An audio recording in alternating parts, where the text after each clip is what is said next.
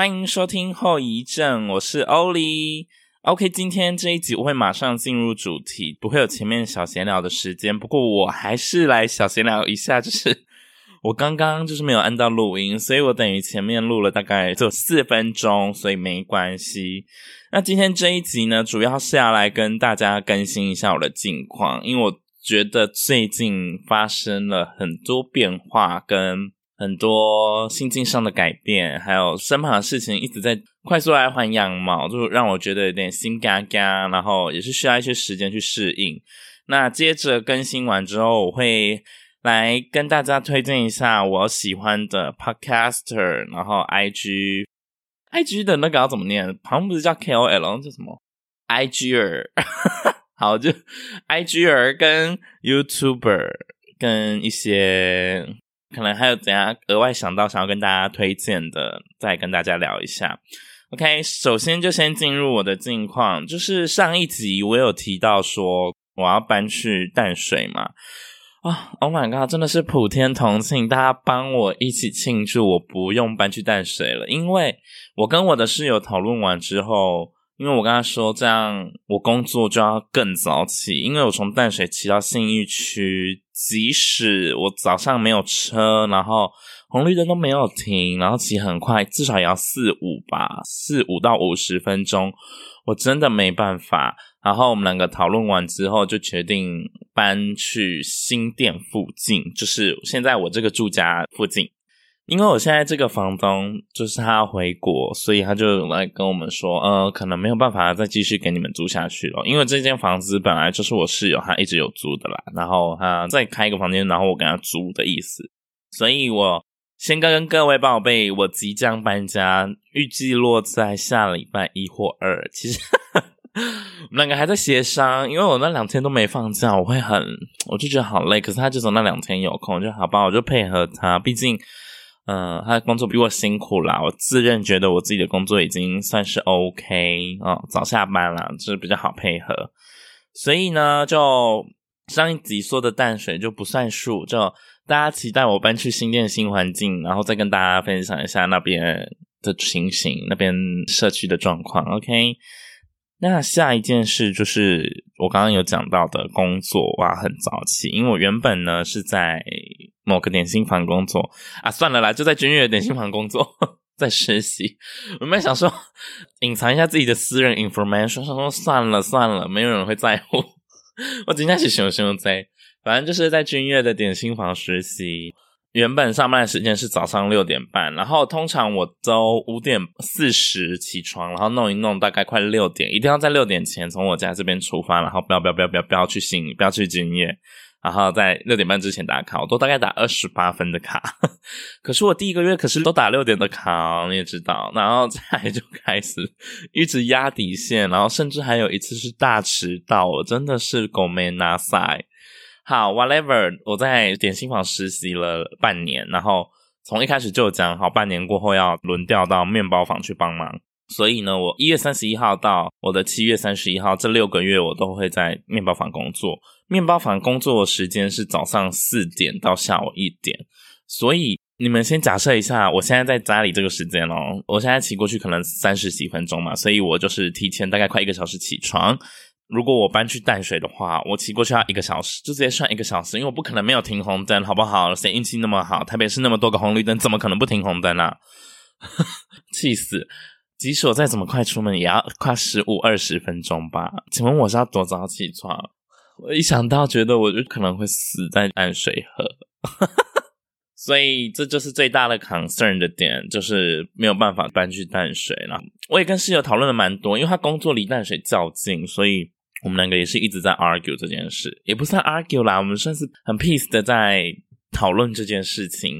那最后是各退一步啦，然后选择一个你我都好的地方。对，好，讲到面包房。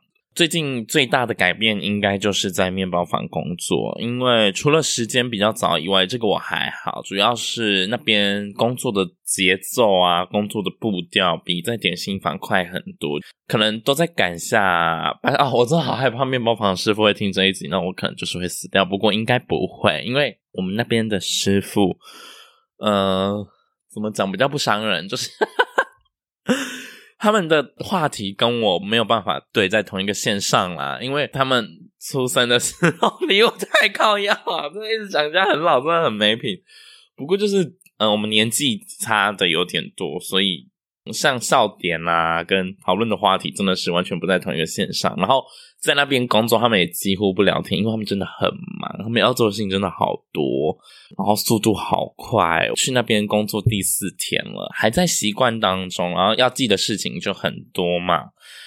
我自认为自己是很会适应环境的一个人，因为我做过很多打工嘛，我之前前几集有讲过。其实，在每一个打工第一个礼拜、第二个礼拜都是这样，你会觉得自己真的很烂，但你是真的烂，因为你才刚进去一两个礼拜，你是可以强到哪里去，对不对？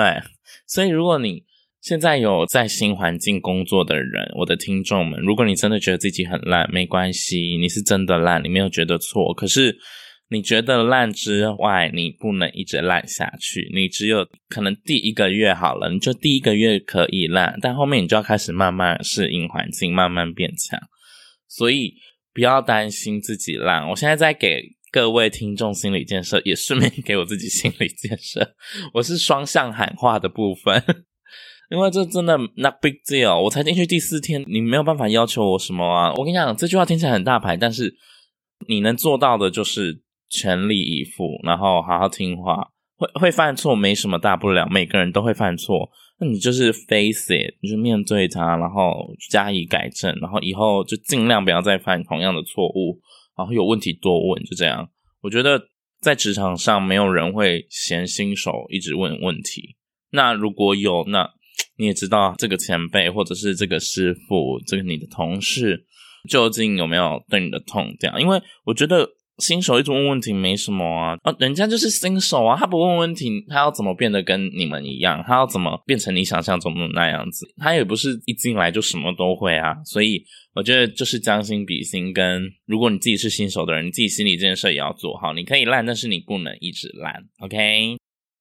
好，下一件事也是很开心的一件事，就是我上一集不是录了检讨大会吗？然后我上上集是录大胃王的故事，但是那一集。因为我在后台的收听数都是一集比一集还要再低一些些，或者是快持平这样子，反正就是垂直往下下楼梯的感觉啦。但是呢，我的上一集比上上集的收听数还要多。Oh my 哥我真的 happy。我起床看那个后台数据的时候，我真的。我真的快哭出来，但是不会啦，那情绪没那么夸张。但是我真的好感动，我真的很想发现动跟各位讲，但是我想说，我要把这个跟人家分享的喜悦留在 Podcast，你知道吗？第一个分享的喜悦，我也还没跟任何人讲哦，因为通常这种事我会大肆宣扬。或者是发现动，然后跟大家开心一下。但是我真的好高兴，我第一次，因为我一直以来都很担心会不会一直这样掉掉掉掉掉掉到零，或者是个位数，我真的好害怕。但是我谢谢各位，我谢谢各位对我的支持，我真的很感动。虽然收听数没几个，但是你看到那个一直以来往下掉，但是有一集竟然是往上啊！我真的心情好到不得了，跟今天的天气一样，好阴，但是很凉，没下雨，这样就是好心情、好天气。所以在这里就是感谢各位的支持爱好，我也希望这一集能够就是比上一集再多一点点哦，或者是比上上集，还是上上集太低，我也不晓得。不过总之就是开心，再来是一个比较关于我自己的。哎，我不知道我没有在 Podcast 讲过，我最巅峰的体重是在高二，那时候的我可是三位数呢，最高应该是一百一十二公斤啊！天哪，真的是一只大象！我那时候真的很肥，而且我那时候其实我也不矮哦，那时候应该有一七八或一七六吧，体重就是一百一十二。所以我在高二下的时候，我就下定决心要减肥。然后我那时候的减肥是完全没有运动，就是单纯靠饮食啦。因为我以前真的吃太多了。首先，我就先戒含糖饮料，然后戒一些吃甜的跟炸的。我先说，真的很有效，以及我真的有做到。就那时候我瘦到大概八十八，所以就是二十公斤，很多很多。然后。就到高三毕业了嘛，然后毕业也是维持八十八这样子。可是到大学适应新环境啊，然后大一的时候真的太累，因为有很多劳力活要做，所以就开始吃东西的时间不一样，宵夜就开始暴吃，然后巧克力啊、炸的饮料都破戒，全部都一直吃，我就一直胖胖胖胖胖，就复胖的。大一下的时候好像九十六或九十五，反正就是复胖了快十公斤这样子。然后我就觉得，Oh my god！站在镜子前面，把全身脱这样看自己，然后就说哇干！当然我会对镜子就是你知道摆拍啊或者什么的，但是觉得哇真的是变胖了。然后我大一下那一年，我又想说好，我要来减肥，一样的步调，一样的方法，戒含糖饮料，但是一直断断续续。反正现在我的体重是维持在八。九，我就是不想说 九十啦，看你俩。然后我现在就是想说来实习，作息也比较稳定了，因为要早点睡，然后早点起床，然后吃的东西，早餐、中餐都可以在公司吃，只有晚餐可以自己准备，这样也不错。所以我想说，在这里跟大家来宣布一下，博华要开始减肥了。我也不知道为什么我要在这边宣布，可能是给自己一个下马威呢。我也希望各位可以时时刻刻来提醒我要记得减肥。Whatever，我们就期待我实习完的成果。我们现在几月？二三四五六七，好，我们还有六个月可以减。因为大四回去之后可能就减不了。反正就是这六个月，我要好好努力控制我的体重。好，我们先假设目标体重七十二好了，因为七十感觉好难了。七十二，十八公斤，好不好？OK 的，你不好加油。那。欢迎各位，就是时时刻刻在监督我，这样我也非常高兴。OK，我的近况更新完了，然后我看了一下时间表，Oh my god，我已经录了十五分钟，请问到底是话有多多？不过 whatever，我们就紧接着下一个主题，即是我推荐给各位的 podcast，因为我现在大部分的时间都在想着经营 podcast，跟在发想主题啊，然后在想自己怎么可以录得更好。也会一直听其他 podcaster 的节目，所以目前在人生中占我最大时间的就是 podcast 跟 Netflix 还有 Disney Plus。但是后面两个我今天退订了，因为我觉得花太多时间在那两个上面了。虽然他们的影集很好看，我有点舍不得，不过我该追的都追完了，所以其实也还好。OK，whatever。第一个要推荐的 podcast 叫做紫砂欧娜，那她是一名。以前《康熙来了》的制作员工，那他有上过《康熙》的一集，叫做幕后工作人员的。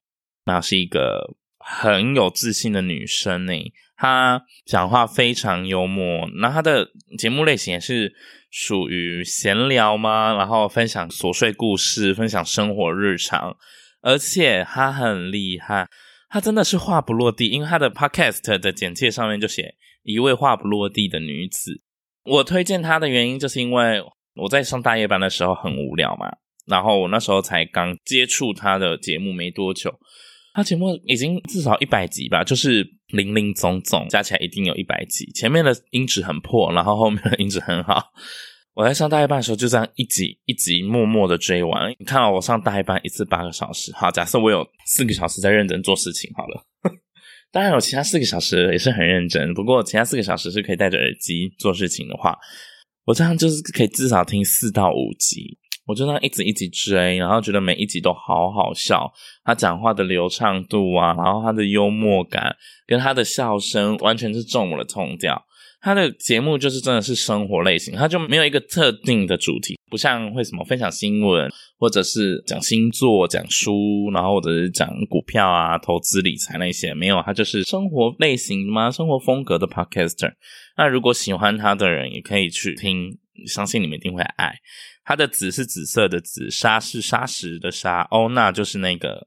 欧吹的欧不是欧吹的欧，欧洲的欧，然后女部那这样子叫做紫砂欧娜，她的 IG 你们打紫砂欧娜一定就有了。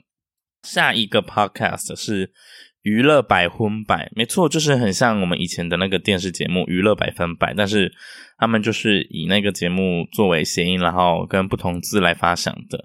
那他们主持人就是我刚刚提到的 Podcaster 紫砂欧娜，欧娜本人跟另外一个叫做少中。的一个 podcaster，他们两个这个节目主要是在分享一些娱乐圈的八卦新闻。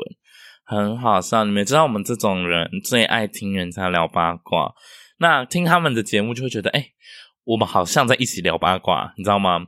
我觉得做 podcast，然后听 podcast 的人，我们其实也是有接触的。为什么？因为你会把耳机放到你的耳机里，我觉得这样我们也是有接触，所以我会觉得更贴近，而且就是好像有人在你身边聊八卦一样。他们两个的观点啊，两个人分享新闻的幽默。都好好笑，都很中我的痛调。我觉得最受大家欢迎的应该是力宏吧，力宏事件啊，然后小猪啊，哦，还有吴亦凡啦、我跟你讲，他们的资料收集的很齐全，然后我觉得讲话的流畅度真的好厉害，口条真的好好，他们两个口条都超好。不知道是不是因为他们两个都是之前有在制作圈啊，或者在做节目，所以在打脚本、打什么计划，他们的逻辑都非常清晰。讲话的语速也都很平易近人，然后让人家听了也不会不舒服。甚至在讲一些比较严肃话题的时候，我觉得他们站的立场也都是让人家不会去觉得反感的。所以我蛮推荐这个节目可以让大家收听。如果你无聊的时候想要听人家聊八卦一些娱乐圈的新闻啦、啊，可以听听看。因为他们也不是每次都聊很多严肃新闻的人啊。不过偶尔会有严肃新闻的时候，我会觉得他们聊得非常好。所以这个节目我也推荐给大家。下一个叫做表姐必请，表姐就是那个丹妮表姐，应该大家都知道。她的节目会有二百五新闻周报啊，然后会有一些正式集，就是什么 EP 一六四。她最近的就是跟海苔熊一起聊渣男啊这件事，所以她会有一个专题，然后跟一个新闻周报的两个我都很喜欢，但是我更喜欢听会有专题的。像是他之前跟张译有聊过一集类似爱情观的吗？哦，真的好好笑，明明就是好像快四十分钟的一个节目，我真的觉得听不够诶，我觉得他们应该要聊两个 小时，因为张译也是一个我很喜欢的一个网红。表姐毕竟她的新闻周报跟娱乐百分百比较不一样，她的新闻周报比较像是真的在播新闻。我当然不是说娱乐百分百不是，因为娱乐百分百他们有国际新闻、台湾新闻，他们这只分类成国际的娱乐新闻，然后台湾的娱乐新闻，还有中国娱乐新闻这样子。可是表姐的就是比较没有那么多娱乐性质，它就是纯粹的在报道很多事件，像是最新的二百五新闻重点就是买枪跟买保养品一样稀松平常的讨论，跟响应一些零碳排的趋势。或者是一些国外大小事，例如那时候有一个美国女子，她把钥匙随手一丢，然后插到一个朋友的脸里面，就是这种小新闻，他们也会播报。所以我觉得表姐必请更适合你不是那么喜欢听八卦的人啊，因为像有些人就觉得八卦很聒噪，所以如果你没有那么喜欢听八卦，但是还是想要接收一些新闻时事的话，我觉得。表姐的节目蛮适合你去听的，因为她的确会揭露了一些比较现在世界上在关注的议题，像是气候变迁啊，然后通货膨胀啊等等这些新闻。再来下一个 podcast 叫做……哎，我发现，等一下，我发现我整理出来都是新闻类型的吗？下一个我打的是全球串联早安新闻，这就没什么好说，这就是我一早起来会戴上耳机，然后直接我起来听，然后骑车去上班这样子。全球串联小安新闻，它是由两个人组成的，一个叫做小鹿，一个叫做浩尔。那他们是周一到周五，台湾的时间的话是八九点早上会更新，所以我都是直接听昨天的这样子啊。里面就是一些时事啊，然后关心一些国际新闻这样子，其实跟表姐有一点类似，不过他们的搞笑程度就是没有那么表姐那么大，因为表姐真的讲话很幽默。嗯，他用的形容词跟比喻的方法，我觉得都用得很好笑，很幽默，很有深度的幽默，不是浅浅的幽默哈，很深的幽默。那全球串联早安新闻，他们会有一个今日新闻，然后会有全球串联，就是直接把它分成台湾跟全球这样子，就是跟娱乐百分百有点类似，只是他们的比较多不是娱乐新闻而已。他们会直接标日期，会有零二零三啦，就是有捷克众议长将访台，中国表态反对要求撤销，还有菲律宾为美军增设四个基地，大规模驻军可能性不大。看像是这一些比较重点的新闻，他们都会揭露出来给大家听。所以如果你有在 follow 一些国际时事啊，或者是想要用听的不想要看的，也可以来听他们的节目。我很喜欢全球串联早安新闻，因为他们两个的声音，我觉得听了都很顺耳，听感很好，我很爱。所以这些都是新闻类型嘛，除了紫砂欧娜，好不好？目前讲到的都算是新闻类型的。那下一个 podcast 我要推荐的叫做费洛蒙。费洛蒙呢，就是我们是散我们会散发出来的那个费洛蒙嘛？没错，只是它的费是一个口，然后一个犬肺，狗在肺的那个吠。我不是说他们是狗，反正就是 口犬吠，然后水各落。为什么要这样念？草萌萌，好，草萌萌是费洛蒙。他们主持人是十一个美心，他们两个是帅气又聪明的美商工程师。其实我不知道他们有没有帅气，不过我相信是有，因为他们两个的声音呢都非常好听。我身旁的男同志都好，除了男同志，还有一些女生们都一致认为他们的声音非常好听，很有磁性，很浑厚。Oh my god！他们主要的话题就是在闲聊，没错，他们就是以自己的生活为基础嘛，为发想，然后去跟大家聊一些。琐事，然后一些他们自己的看法，他们偶尔会有一些回归本业，在聊本业的部分，那我觉得比较少啦啊，那个我也比较没有爱听，因为那个我就听不懂，你知道吗？就是如果他们有在聊嗯、科技相关的，我会偶尔听一下这样子。可是我更喜欢他们聊他们家里的事情啊，然后聊他们自己对别人的看法，或者是。聊一些跟星座的相关的事情，因为他们近期有一直录一些星座相关的主题，我觉得很好笑。你们也知道，大家星座真的是百听不腻。如果你是声控的话，一定会爱他们两个。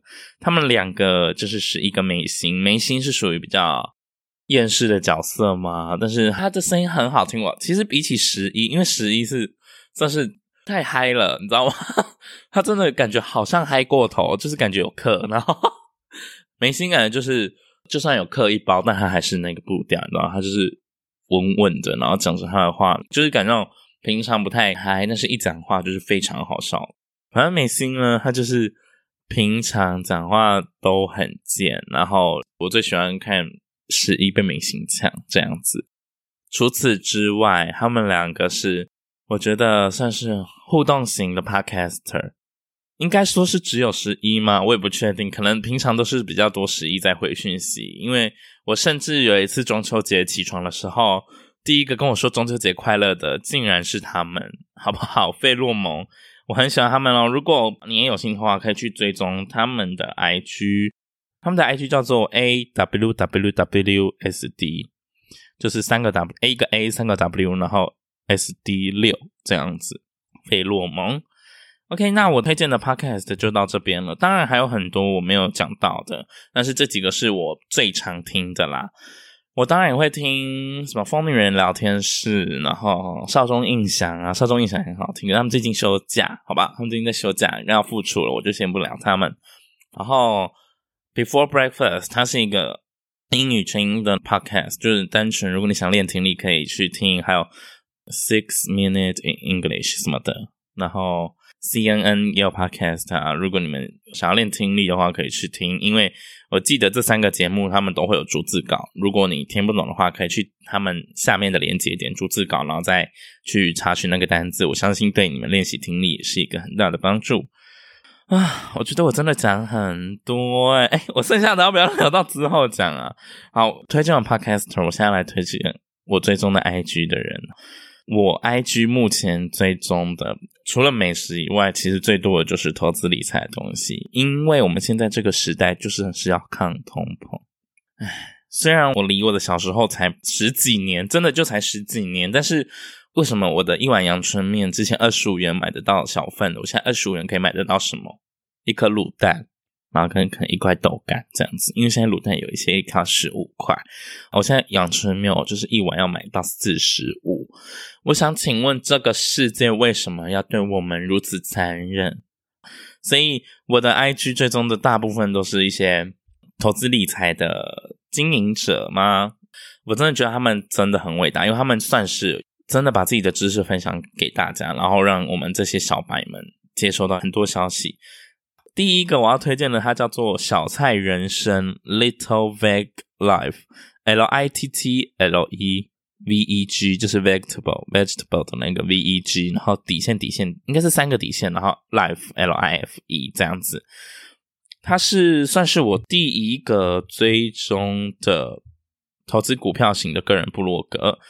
它的版面呢、像我觉得他们这种部落格，他们的版面都干净利落，然后。呃，其实看起来都很像，只是模板换了不一样，然后跟内容有点不一样。我会推荐小菜人生的原因，就是因为他算是我在小白的时候最愿意回答我很多问题，无条件诶，就是我只是用 IG 私讯他。然后，因为有一些名词刚进来的人一定是听不懂，你会有很多迷茫。对于投资理财到底是想怎样？你我要找什么存股？什么 ET 只是型 ETF？然后什么什么个股？什么变化？殖利率？然后除息日是什么什么的都不用担心。我觉得小蔡他可以给你一个很完整的解答。我自己也有购买他的那个电子报，就是很便宜吧，忘记多少钱了，什么一百多块，是几百块而已。对于那时候的我来说，算是吸收很大的一个知识，然后也算是给自己增强一些观念吗，这样子。所以小菜人生是我推荐的第一个 IG 部落格啊，我好，我讲 IG 部落格好了，IG 人不知道谁听得懂，而且我会问一些很基础的问题哦，像例如我问他说。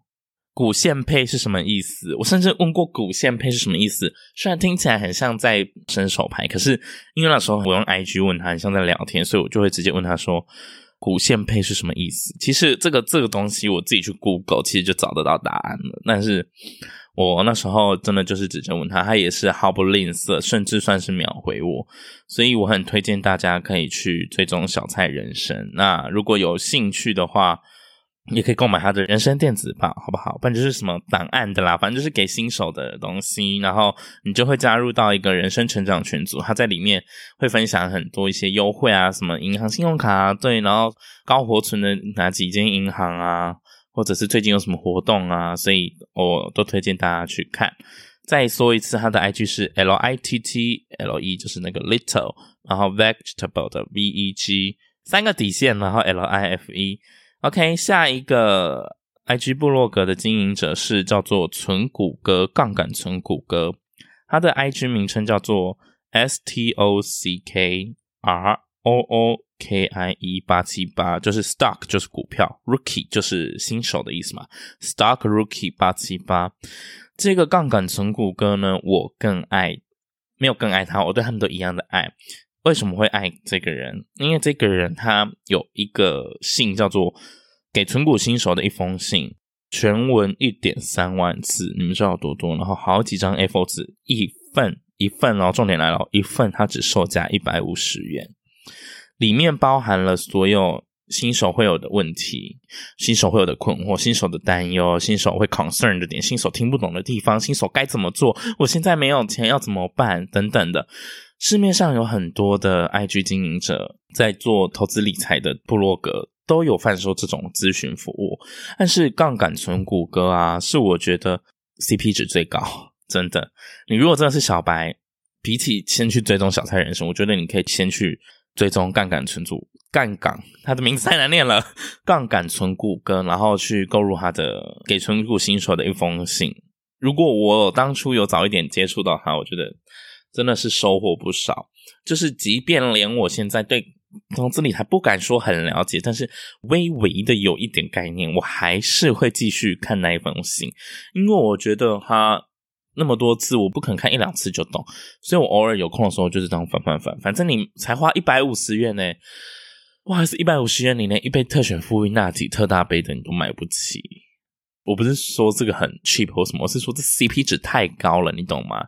一杯要一百七十五块的东西，你拿在那边喝，然后一个一百五十元的东西，你可以每天看，甚至就是内化成自己的东西，然后对自己的投资理财的知识更加成长。真的是，我觉得真的完全不值一百五诶，可能这可以卖更贵，我真的觉得都 OK。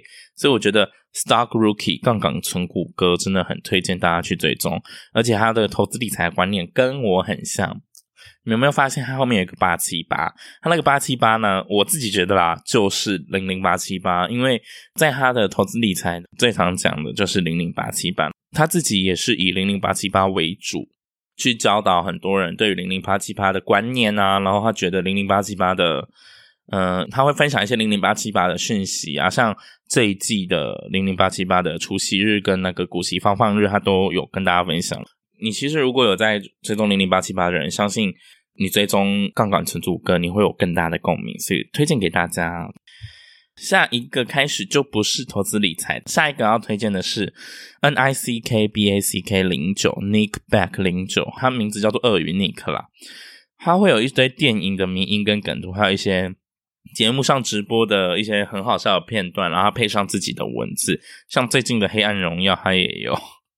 有拿来做梗图，因为最近宋仲基不是有结婚跟怀孕嘛，然后刚好《黑暗荣耀》是他的前妻宋慧乔演的嘛，所以他就是在上面配了一些字，什么当前任再婚，对方又怀孕时，祝宋先生新婚愉快，就是颇搞笑的。我个人就是很喜欢追踪这种怪东西。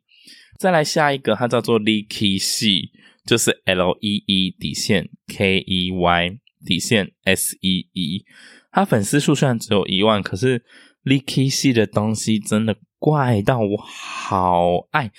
他的那个怪啊，你会觉得，呃，怎么会这样？然后你就笑出来，你会笑出来，你不会觉得，呃，怎么这样？然后就觉得，哎，好厌恶，然后划掉。他的怪，他会觉得你就是，哦，我现在光滑他的 IG 页面，我都觉得好好笑。所以 Leeky 系呢？你看他的名字就有多好笑，你去死诶 Leeky 系我也是推荐给大家。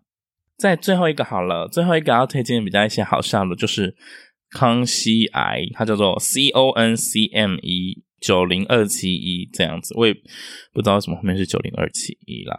他的粉丝真的很少，这大概只有八百五十六，好不好？比我再多一点点而已。但是 主要是因为我自己是康熙迷。然后他的个人主页叫做重度康熙迷，吃饭看康熙，睡前也要看康熙，心情不好就来看看康熙吧。你知道为什么要追踪他吗？因为他的主页打的就是我的心境。我吃饭的时候会配康熙来了，睡前真的有时候也会看一下康熙，而且看到我会甚至会跟我另外一个朋友在那边，你知道挑战一些康熙的梗。好，我现在随便来考一题，我会直接讲，然后就请大家来回答我这句话是谁讲的，这样子好不好？那就直接发现 non take 我讲答案，但我我想是大家应该是答不出来。好，我要讲喽。我就跟你讲，我不想要讲 mel，我不想要讲 melody 的，因为 melody 太太有标志性了，大家一听就会知道。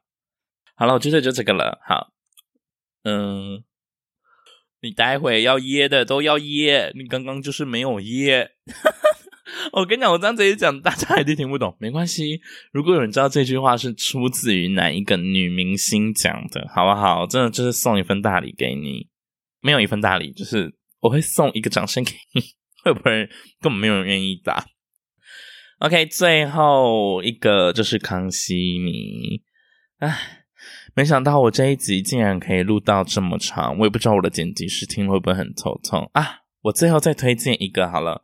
我最后想要推荐的就是一个算是 YouTuber，然后现在没有在录 YouTube，一个美妆 YouTuber，但是没有在录美妆了。他现在变成 Dancer，叫做 Betty Shang Lu，他的 IG 叫做 I A M I M Shang Lu，Shang 是那个 Big Sean，是 Big Sean 吗？还是什么 Sean？Whatever，S E A N，然后诶还有 L U 吗？等一下。I am 商路有 L U 吗？有，还有 L U 哦，所以它就是 I A M S E A N L U。它是一个 Wacker，它主要跳的是 Wacking 的舞风，然后它的妆都很漂亮。如果大家有兴趣的话，可以去问他怎么画的。然后我也希望他可以把他的影片的链接传给你，毕竟他这前身是一个 YouTuber，叫做 Betty 商路。所以我这边是我最后一个推荐的 Dancer。好，今天这一集就录到这一边啊！如果你喜欢的，为什么要叹气？如果你喜欢的话，不要忘记分享给你所有的朋友。然后，如果我讲到的 Podcaster 啊，或者是讲到的一些 IG 经营的人，有你喜欢的，也可以分享给他们。我们下周三见喽，拜拜！就是感到平常不太开，但是一讲话就是非常好笑。然后剧中句句。句句句句句句句句句句句句怎么啦？所以叫杀小，跟你讲随便，反正就是啊，反正美心就是。哈哈哈